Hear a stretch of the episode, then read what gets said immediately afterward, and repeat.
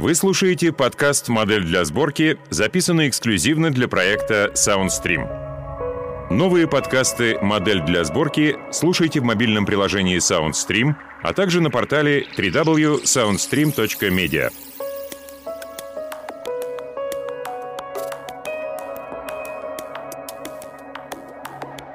Сергей Шлычков Сладкая песнь Нанки Рассказ из сборника «Фатум. Самые темные века».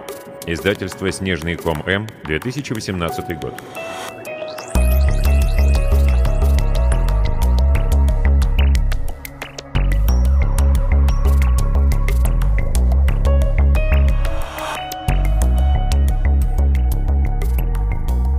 Тангай лежал на земляном полу общинного дома.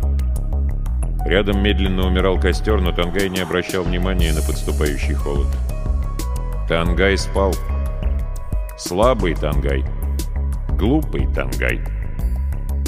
Может, не такой глупый, как безумный Гоки, чей разум каждую луну похищали духи Нижнего мира.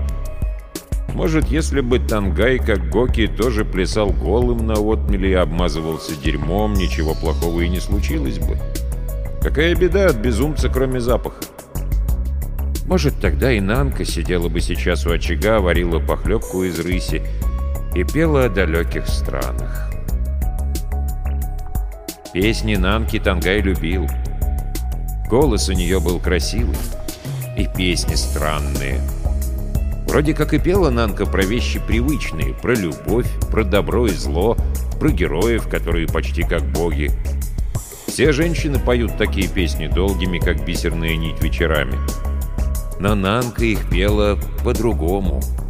Будто бы и не про людей, про каких-то других существ. Как мы, только бесконечно более прекрасных, более холодных, более величественных.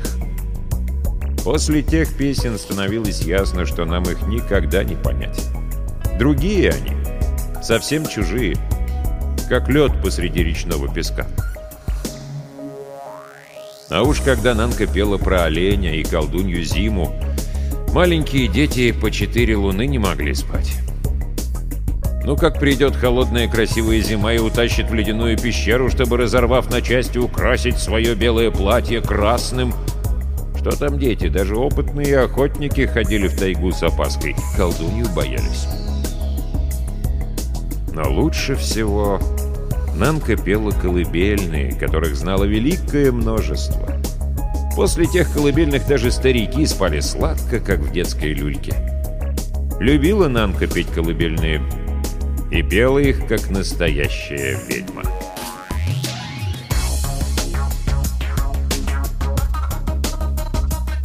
Как-то раз в селение привели колдуна из других земель. Этого колдуна охотникам продали купцы из-за камня. Продали недорого за мешок соболиных шкурок. Шкуры по совести были так себе, а вот колдун был хорош. Толстый, черноглазый и горбоносый. Он лежал на охотничьем воске, связанный веревками из волчьих кишок, скалился, плевался кровью и громко называл всех «Гамименос пустис!» Колдовал, наверное. А когда его потащили к говорящему с духами, плюнул на медвежий тотем — по всему было видно, что это человек великой силы, раз не боится гнева матушки-медведицы. Говорящий с духами опоил колдуна сонным отваром, взрезал его брюхо и аккуратно намотал длинные веревки кишок на тотемный стол. Тем временем женщины развели костры и поставили на них котлы. Все как полагается. Каждой семье достанется часть силы. Отведает семья похлебки из колдуна, и будут ее целый год обходить, и байне болезнь, и нарлак, несущий неудачу. Но то ли говорящий слишком сильно прибил колдуновы кишки к столбу, то ли сонное зелье выдохлось, а как только стали резать колдуна старым в запекшейся крови серпом, он проснулся и начал вопить. Плохой знак, совсем плохой. Чтобы сил не ушла, колдуну спать полагается. — Колдун же спать не желал, кричал, как лиса в капкане. Так вся сила на крик уйти могла. И тут подбежала к колдуну Нанка и начала его по голове гладить. Опешили все. Не было такого, чтобы честные люди колдунов по голове гладили. А Нанка гладила колдуна по курчавым волосам да напевала «Бай-балам, бай-бай, ой-та балам, бай-бай, балам, бай-бай, балам, якши, бай-бай». И затих колдун. Засопел, зачмокал, как младенец, да глаза прикрыл. Ну, тут дело на лад пошло. Нанка поет, а говорящий, знай себя, от колдуна куски отрезает и кидает в старые закопченные котлы. Смотрел на это танка и удивлялся. Как так? Колдуну печень достают, а он спит себе да улыбается. Словно к материнским коленям приник. Такая вот была сила в голосе у Нанки.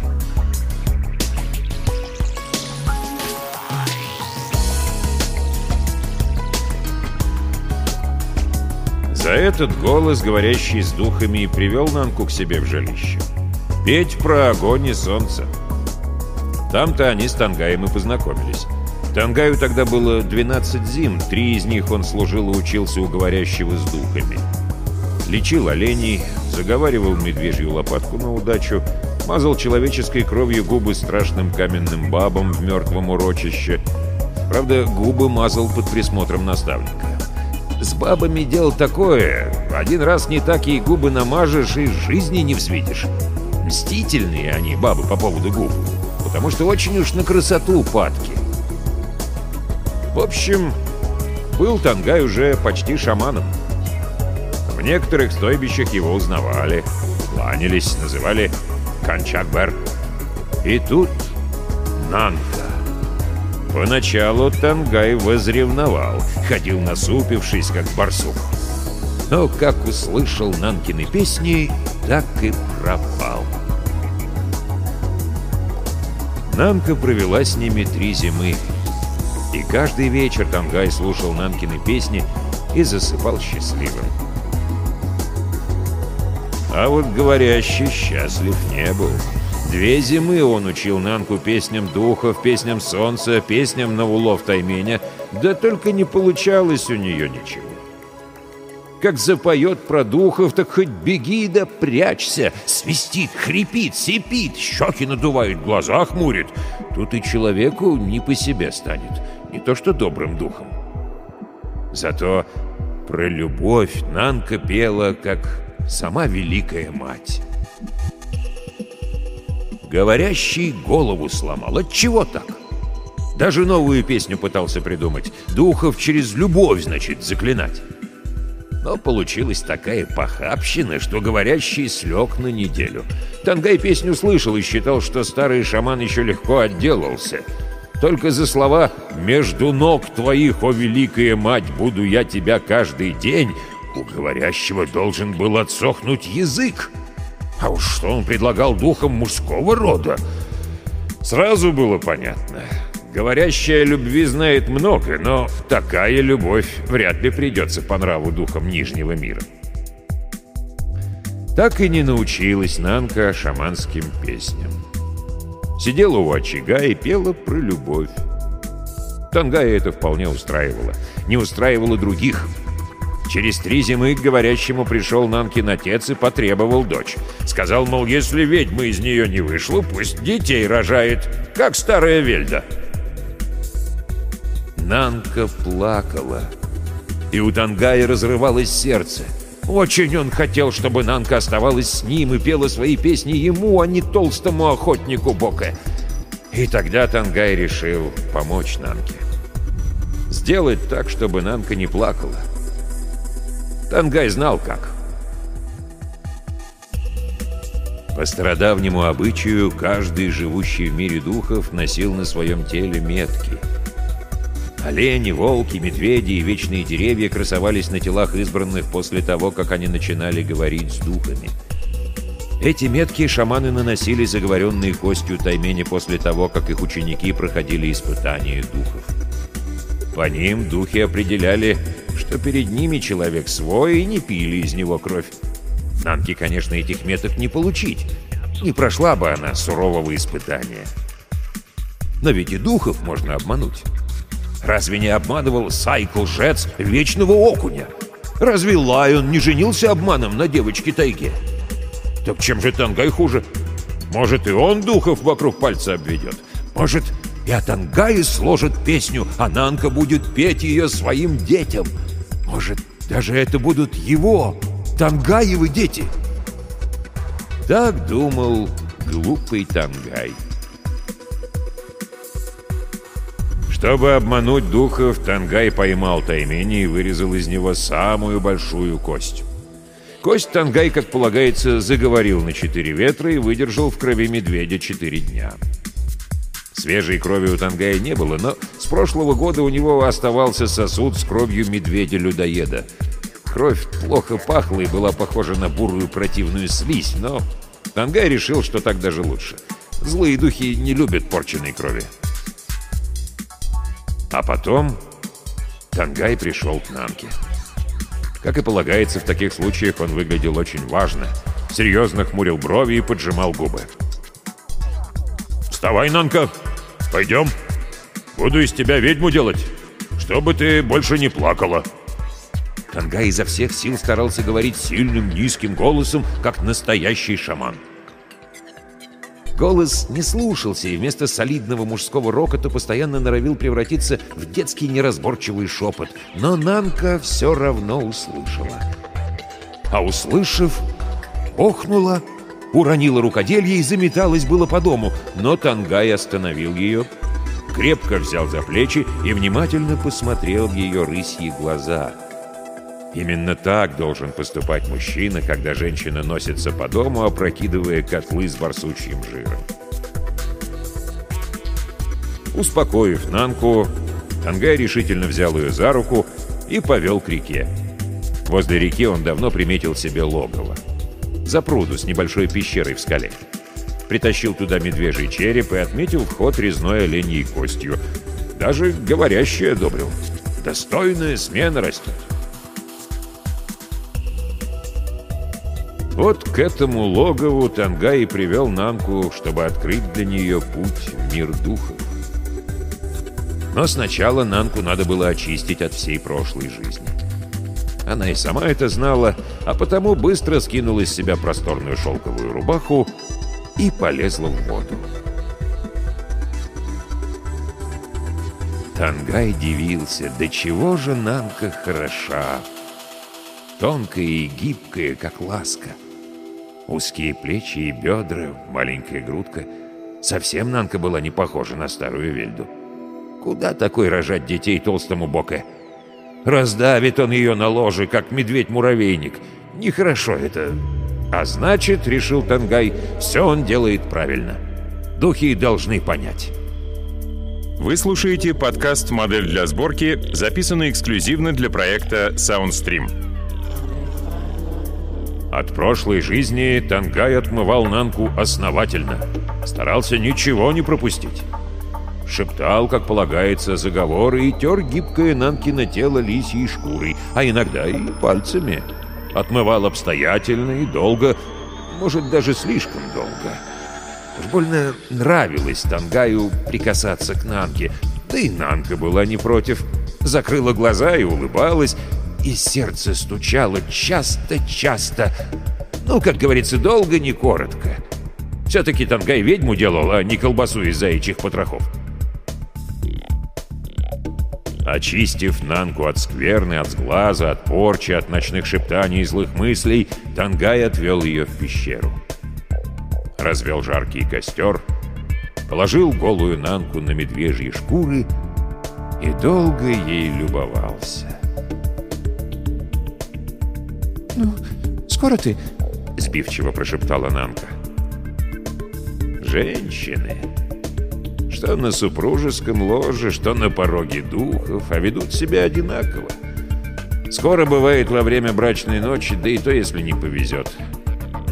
Надо же быть настолько нетерпеливой, думал Тангай. Хотя на мгновение ему показалось, что Намка имела в виду совсем не ритуал посвящения, а что-то другое, эта мысль была приятна, но сильно мешала, а дело предстояло ответственное. Рисунки надо было наносить всю ночь, а может еще и день. Потому Тангай отогнал такие приятные, но неуместные мысли и дал Нанке сонного отвара. Немного, ровно столько, чтобы Нанка была и здесь, и в мире духов. Подождал, пока ее дыхание станет ровным и глубоким, и принялся за дело. Тангай разводил краску с барсучьим жиром, вдувал смесь в полую кость таймени и потом долго, точка за точкой, наносил на тело Нанки узоры. Могучие вечные деревья, благородные олени, бегущие по небу, круторогие архары и волшебные птицы появлялись на смуглом Нанкином теле. Тангай пел и рисовал.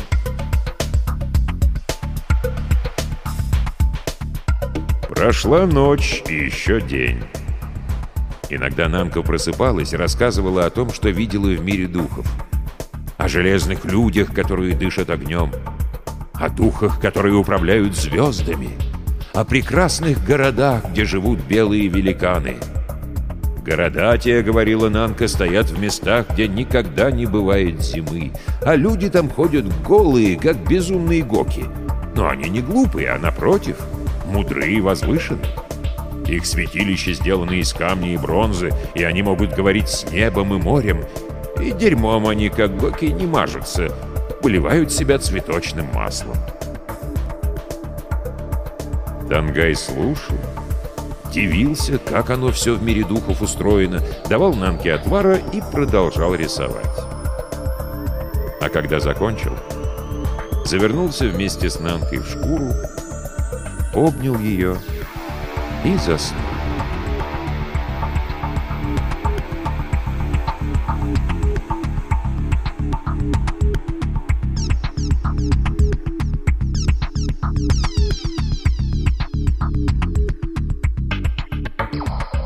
Спал Тангай долго, а проснулся от того, что было ему очень жарко.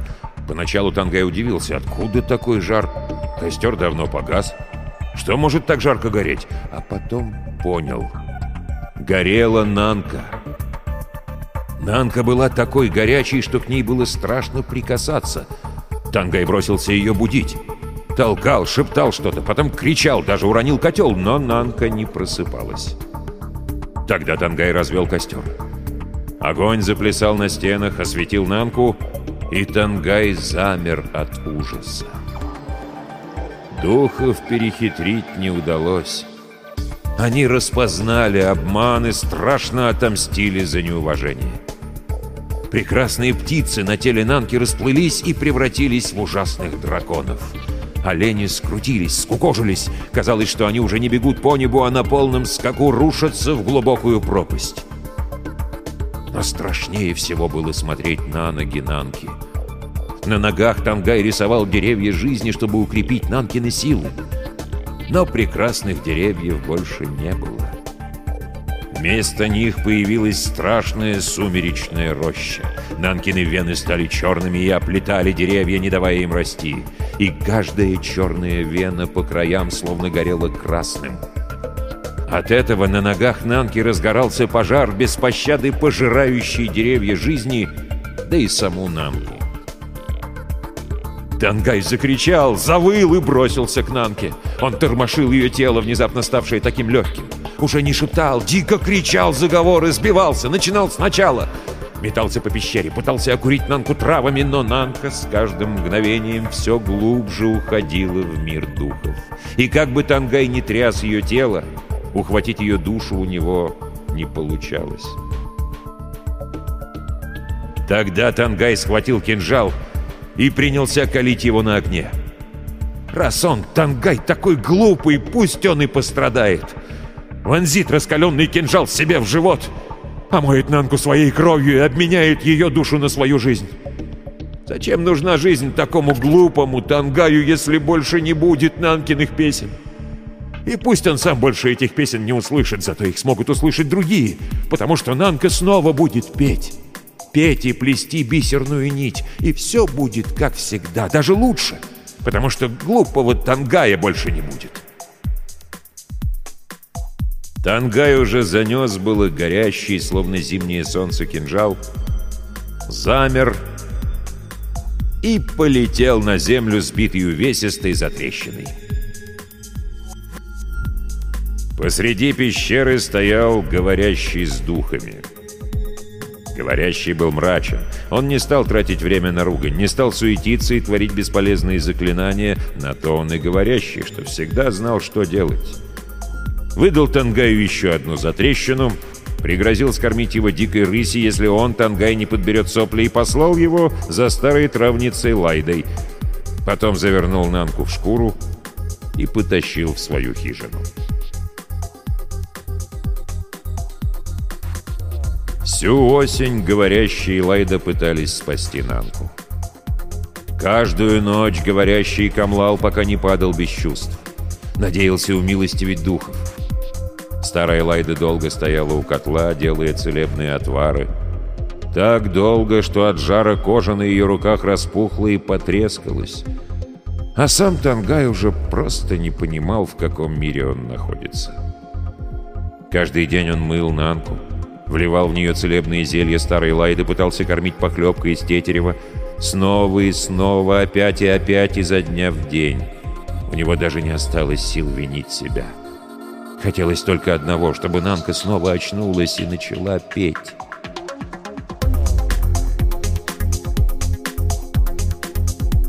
Когда закончились осенние дожди, а с севера начали дуть холодные ветра, Нанка пришла в себя начала говорить и двигаться. Тангай радовался и даже не думал о том, что после такого обмана духов шаманом ему уже не быть. Главное, Нанка очнулась. Каждый вечер Тангай садился рядом с Нанкой и пел ей колыбельную. «Бай-балам, бай-бай, уйта-балам, бай-бай». Нанка подпевала тихим шепотом и улыбалась. Травница Лайда сказала, что, видать, теперь Нанке долго жить, раз уж духи ее отпустили. «Если, конечно, муж нормальный попадется», — бросала Лайда уничтожающие взгляды на Тангая. Тангай краснел. Что удивительно, краснела и Нанка. «Ты посмотри на них!» — возмущалась травница. «Только, считай, родились заново. Только духов смерти обманули, а одно на уме. Видать, и вправду долго жить будут». Говорящий был с Лайдой не согласен.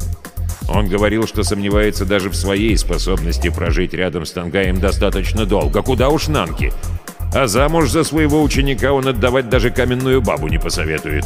Тот ее либо сломает, либо потеряет. Да и вообще, надо ждать зимы, чтобы понять, будет ли Нанка жить и как долго. Тем не менее, с каждым днем Нанке становилось все лучше — и Тангай был счастлив.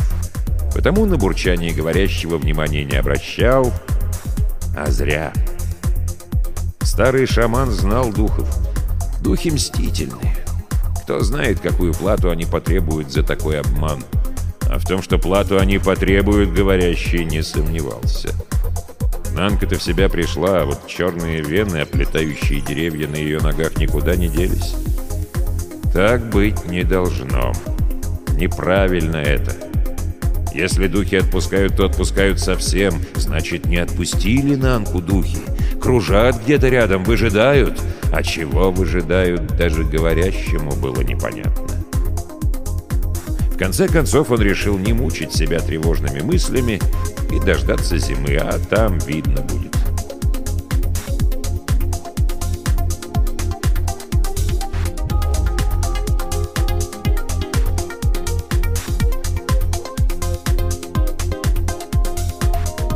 Зима пришла быстро, слишком быстро. Не успели еще пожелтеть листья на старом тополе, как землю накрыло покрывало морозных метелей. Метели принесли с собой такую стужу, которой даже старики не помнили. Злой северный ветер Сивай, напившись силы у моря холода, обрушился на беззащитное селение. Целыми днями, опьяненный морозом, он плясал на улице, поднимая полами своего белого халата облака ледяной крошки.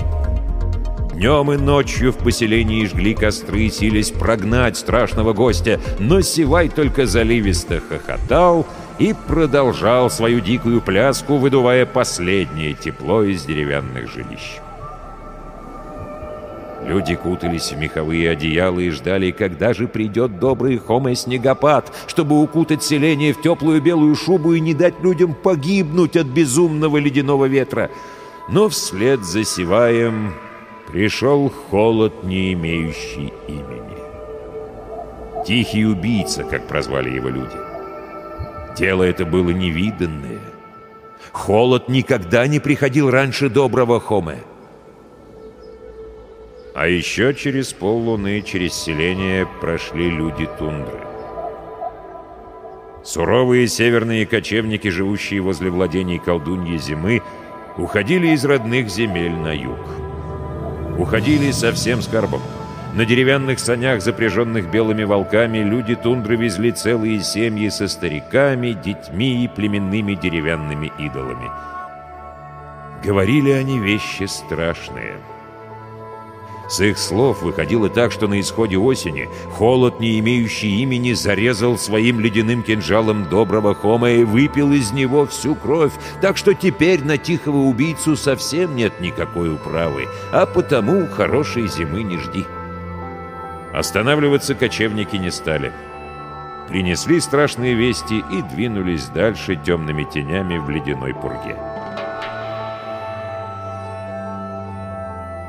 Ночь после ухода людей тундры Тангай высунул нос на улицу, чтобы справить нужду, и увидел две огромные нескладные черные фигуры, идущие через лес вслед за кочевниками.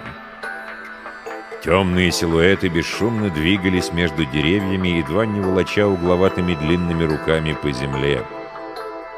Байная болезнь и нарлак, несущий неудачу, спешили вслед за людьми. Тангаю стало страшно. Раз Байне и Нарлак уходят из тундры, значит, там нет больше никого, кто мог бы болеть, и некому там больше нести неудачу. Говорящий, выслушав сбивчивый рассказ Тангая, совсем помрачнел. Долго шептался о чем-то с мелым охотником, а потом отправил того копать яму на окраине поселения. Копали в спешке, старались успеть, пока холод совсем не проморозил землю. Для чего копали, никто не говорил. На все вопросы Тангая старики лишь мрачно сплевывали, да зябко передергивали плечами. Отчего Тангаю становилось еще страшнее. Черная яма на присыпанной белым крошевом земле выглядела как беззубый рот вечно голодного духа, жадно тянущийся к людям. А еще думалось Тангаю — что если уж такое началось с приходом Сивая и холода, то что же будет, когда явится сама Белая Королева, колдунья Зима? Однако, когда Тангай возвращался в хижину говорящего, тревожные мысли отступали. В хижине не было места злым и жадным духом зимы. Там была только Нанка и ее песни. И каждый вечер Тангай спокойно засыпал, слушая ее голос. Бай-бай, балам якши бай-бай. Нанка пела, Тангай спал и видел прекрасные сны о далеких землях, где нет зимы. Где по горячей пыльной степи летят всадники на маленьких махноногих лошадях где в огромных каменных городах люди живут сыто и счастливо. Однажды ему привиделось совсем странное. Видел он белый город на берегу теплого моря и видел себя, стоящим посреди этого города. Был он в доспехах, с тяжелым шлемом на голове и длинным копьем в руке. Но не человеком видел себя Тангай, нет — Огромной золотой статуей возвышался он над белыми стенами, над людьми и над морем, и видел за тем морем темную гряду камня и зеленую шубу тайги, и еще видел Нанку. Нанка стояла на другой стороне моря в окружении бородатых всадников незнакомого племени. Стояла и приветливо махала Тангаю — Хотел Тангай помахать Нанке рукой в ответ, да не смог пошевелиться. А тем временем главный бородач в колпаке, украшенном золотыми бляхами, стоящий за спиной Нанки, нехорошо улыбнулся и потянул из ножен длинный кинжал. Хотел Тангай был рвануться вперед, швырнуть в подлого бородача золотое копье, да не смог сделать ни шага. Напрягся Тангай, и заскрипело, заскрежетало сминаемое золото из стукана. Сделал Тангай шаг. Закричали внизу испуганные люди. Замахнулся бородач. Замахнулся Тангай. И тут со стороны камня налетела стылая волна. Накрыла и Нанку, и всадников, и белый город. Ледяным молотом ударила золотого Тангая в грудь. Тангай упал и проснулся на земляном полу. В хижине стоял пронизывающий холод. Угли тлели в очаге не в силах согреть воздух, а стены были покрыты изморозью. В селение пришла колдунья зима. С того дня мир словно заснул в ледяной колыбели. Даже безумный ветер Севай преклонил колени перед колдуньей. Он больше не сбивал с ног, не задувал в щели, не плясал между черных деревьев. Каждый новый день был холоднее предыдущего, и даже огонь не приносил тепла. Люди из семей, которые поменьше, перебрались зимовать в общинный дом. В том числе и говорящий с Тангаем и Нанкой. Так было теплее. Люди ложились вокруг огня, прижимались друг к другу, замирали, словно камни, покрытые мхом, и слушали песни Нанки.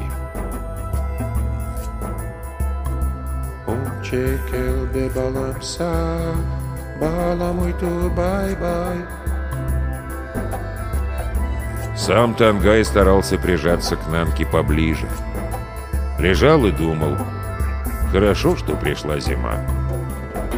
Когда бы он еще мог так обнять Нанку и заснуть, слушая ее песни? Может, и не так плоха колдунья, как о ней поют. Так думал счастливый Тангай. Глупый, счастливый Тангай.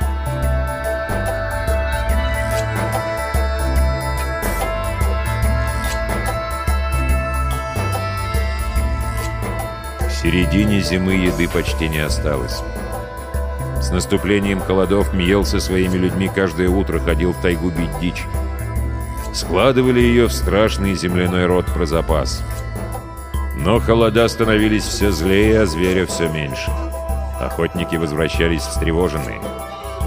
Толстый Бокой рассказывал, что на птичьей поляне творится неладное. Говорил, что в один день все снегири взяли и повымерзли. Попадали с деревьев и лежат теперь посреди белого покрывала рубиновыми каплями. Охотники, вернувшиеся с дальней заимки, говорили, что лес стал ледяным. Между деревьев словно натянулась хрустальная паутина, заморозив вековые сосны так сильно, что стволы лопались от одного удара топора. Шептались, что видели в тайге волков, замерзших в прыжке на оленя. А речки промерзли так сильно, что тайменя теперь можно поймать, только прорубив речной лед до самого дна. А потом в тайге стали пропадать люди. Старые опытные охотники просто исчезали в замерзшем лесу и не возвращались. Зато по ночам кто-то стал ходить вокруг домов. Скрипел снегом, сопел, но следов не оставлял. Только стали появляться перед порогом оранжевые замерзшие ягодки рябины. Верный признак старого карлика Батурнака, крадущего детей для колдуньи зимы. Говорящий подумал, посоветовался с духами предков и запретил ходить в тайгу. «Не стоит кормить злых духов зимы. Самим есть почти нечего», — ответил он на вопросы охотников. Слова говорящего прозвучали зловеще. Люди были и так напуганы, а теперь совсем упали духом. Все чаще поглядывали на страшный земляной род на окраине поселения, гадая, кто же первым накормит его, и думали, чем же они прогневали колдунью зиму. Зато по вечерам все как один приходили слушать песни Нанки. Uskun kushum parak Перикел зебаламза Слушали, жались к очагу и ждали первых теплых ветров весны.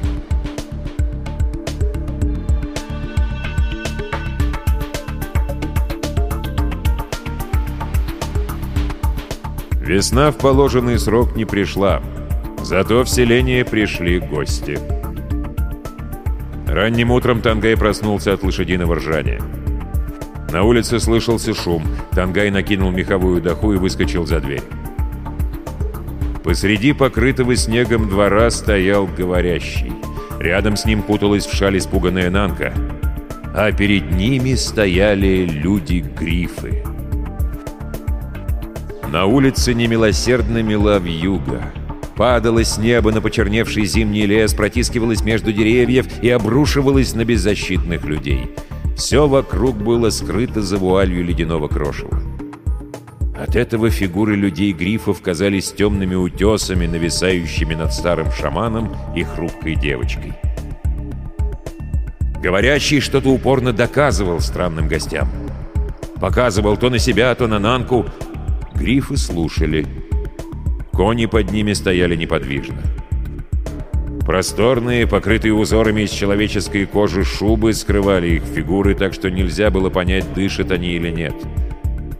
Высокие колпаки с изображениями грифов нависали над лицами. Тангаю показалось, что это не люди на лошадях, а недобрые серые птицы сидят на скале, смотрят на людей, примериваются, чтобы неожиданно сорваться вниз, спикировать, схватить и разорвать говорящего Инанку на тысячу клочков. Самый старый из всадников в шубе из белого барса и шапке, обшитой красным шелком, что-то сказал своим спутникам и спрыгнул с лошади. Не обращая внимания на говорящего, старик подошел к Нанке и крепко взял ее за плечо. Нанка принялась вырываться, но старик ловко стукнул ее кулаком по голове, взвалил на плечо и потащил в общинный дом. Тангай подхватил топор и, путаясь в полах дахи, бросился было за стариком, но говорящий вовремя перехватил его. «Стой! Ничего тут не сделать, он в своем праве!» «Праве?» Тангай кликотал от ярости. «Где же это такое право честную девушку силой брать?»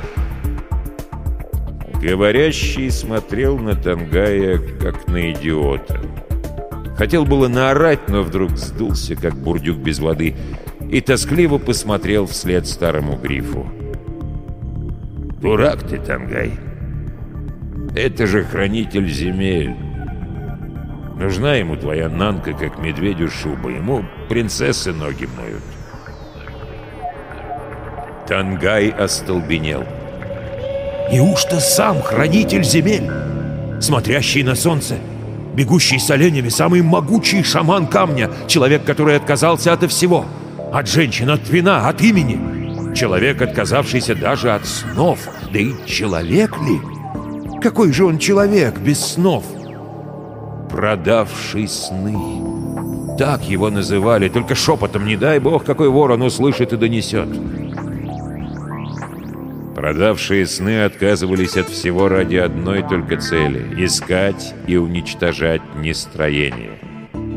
Оберегать земли от злых духов и людей от нарушителей закона.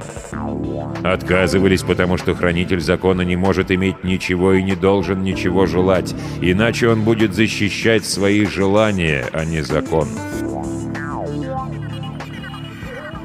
Эх, лучше бы он ее просто взял, чем так», — пробормотал говорящий. Тангая замутила. В общинном доме собралось много людей. Так много, что жара стояла как летом, но Тангая бросала в холодный пот. Нанка. Его Нанка стояла голая на земляном полу, а старый хранитель осматривал узоры на ее теле — и ощупывал. Пальцы старика уверенно скользили по гладкой коже Нанки, а у Тангая темнело в глазах от гнева. Может, он, конечно, и хранитель. Может, он и лишил себя всего, что мужчину делает мужчиной, но уж больно долго он щупал Нанку там, где не надо. Тангай пытался найти на старом морщинистом лице следы похоти и не находил. Непроницаемая маска безразличия. Хранитель щупал Нанку, как иной щупает звериную шкуру, проверяя на разрыв и на порчу. И это еще больше бесило Тангая. Как можно гладить Нанку так равнодушно? Не для того ее такой красивой создали. Наконец, старый хранитель распрямился и мрачно посмотрел на людей. «Кто?» Голос его рокотал, как зимний обвал. «Кто это сделал?»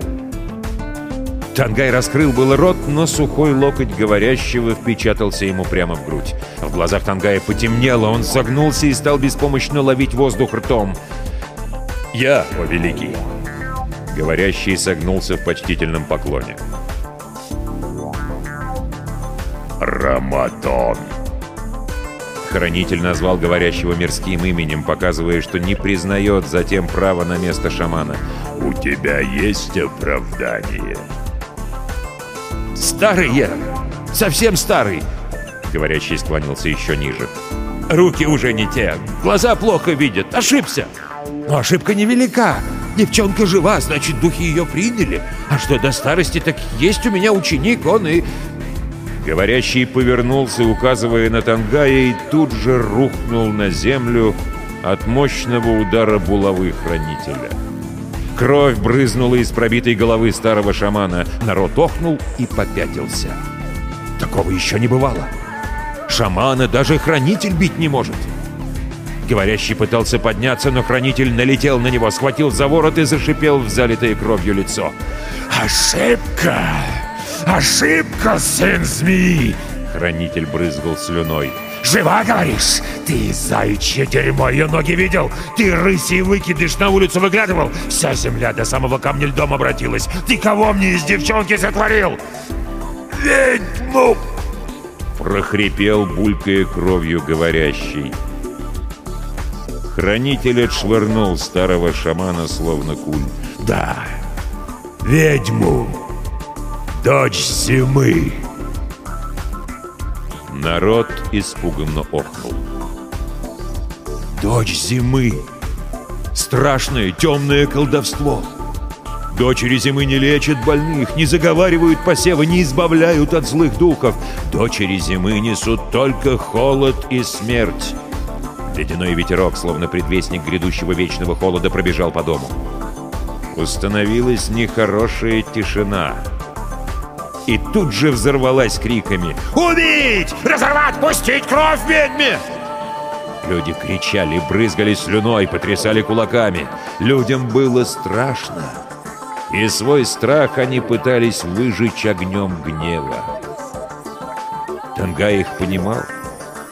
Что там одна суровая голодная зима? За каждой зимой приходит весна, таков уж закон, но дочь зимы не признавала законов.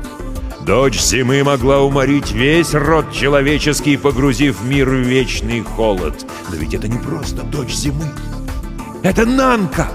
Нанка, чьи песни они слышали каждый вечер, под чьи колыбельные засыпали их дети, чей голос они слушали страшными зимними ночами, чтобы не слышать ни плясок злого ветра севая, ни хрипения холода, не имеющего имени, ни крадущихся шажков Батурнака-похитителя.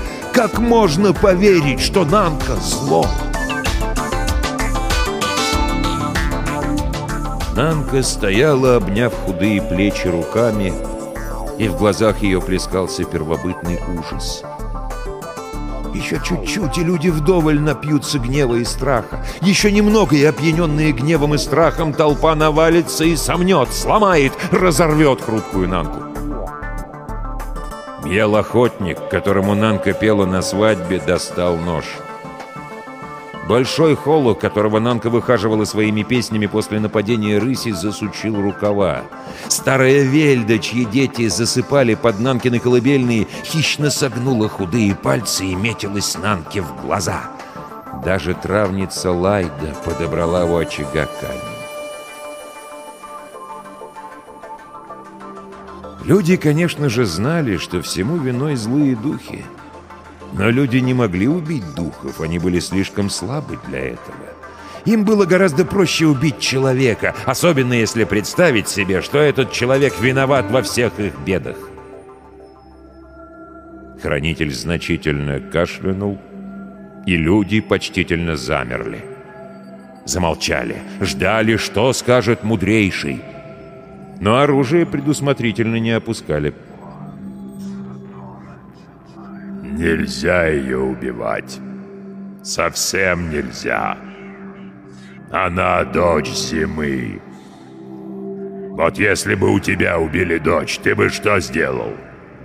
Хранитель ткнул пальцем в Миела. «Отомстил бы?» «Отомстил. Правильно. Так нам велит закон. Она дочь колдуньи зимы. Неужели вы, глупцы, хотите, чтобы злая белая госпожа мстила вам? Нельзя ее убивать». Сердце Тангая радостно подпрыгнуло. Пусть ее убьют другие. И тут же рухнула. Холод, голод, дикий белый медведь. Хранитель хитро улыбался. Главное, чтобы это было не на нашей земле. Отправим ее к ледяному морю. Пусть идет во владение своей матери. А чтобы с пути не сбилась, ее сопроводят мои стражи. Одежды ей давать не станем. Человеческая одежда не нужна детям духов. И еды тоже не дадим.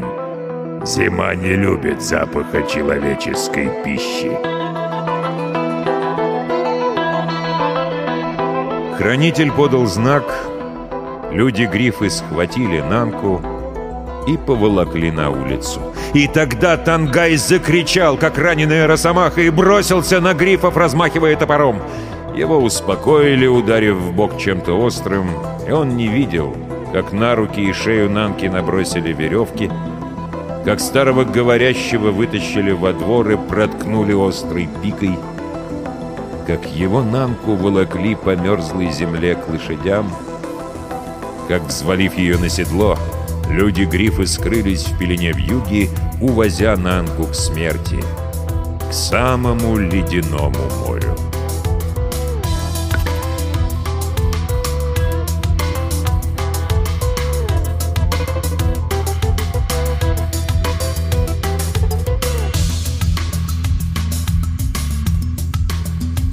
Теперь глупый Тангай будет спать на мерзлом земляном полу общинного дома.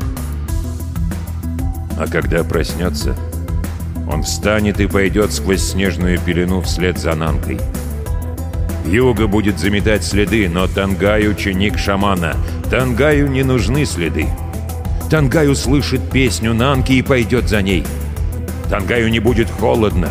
Без песен Нанки он сам станет холодом, и только ветер будет петь Тангаю. Баламута бай-бай, бай-бай, балам-бай. Земля подскажет Тангаю, где были стоянки людей-грифов. Где они спали, где они ели. Где они, устав от бесконечной скачки, решили отдохнуть и выпить вина. А потом один из них скинул войлочные штаны и взгромоздился на Нанку. А потом другой, а потом третий. Тангай полетит сквозь белую пустыню, сжимая в руке нож. Он обязательно их найдет. И тогда Нанка споет им колыбельную песню. Спи, усни, мой мальчик, спи, усни, дитя. И люди-грифы уснут. Не смогут не уснуть. Такая уж сила у голоса Нанки. Спи, усни, пригожий, закрывай глаза. И тогда Тангай подойдет и ударит каждого из них в сердце. Помче дух придет к тебе, но ты будешь спать. А потом он возьмет Нанку за руки и поведет за собой. Так всегда поступали мужчины его племени. Птица прилетит, но не потревожит тебя. И земля не дождется весны. Вместо нее придут Нанка и Тангай. Сначала к людям его племени, а потом на запад. К людям, дышащим огнем. К мудрым народам, которые говорят с небом и морем. К диким лесным людям, которые рисуют на теле синей краской. К черным людям, которые поклоняются кошке и соколу. Кошка-рысь придет, но не нарушит твой сон. Они пойдут ко всем людям, которые не хотели слушать сладких песен Нанки. И Нанка им споет. Сначала им будет холодно, но потом станет хорошо. Они будут лежать на коленях Нанки зимы, укутанные одеялом в юге, и слушать ее сладкую песню, пока Тангай холод не остановит их сердце ударом кинжала. Колдунья зима прилетит, но ты никогда не проснешься. А потом Тангай найдет лодку, и они поплывут через океан. И за ними по пятам будет следовать зима, чтобы укутать всю землю белым саваном и усыпить ее сладкой песней Намки. Спи, усни, мой мальчик. Когда Тангай проснется. Если проснется.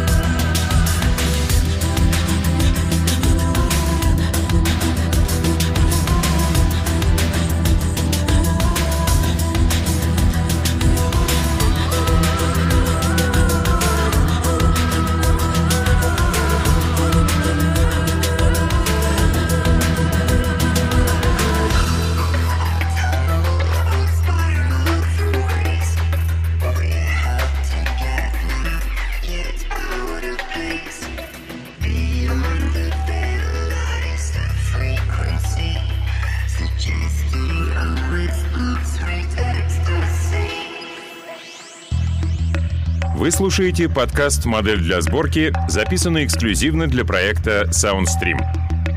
Новые подкасты «Модель для сборки» слушайте в мобильном приложении SoundStream, а также на портале www.soundstream.com.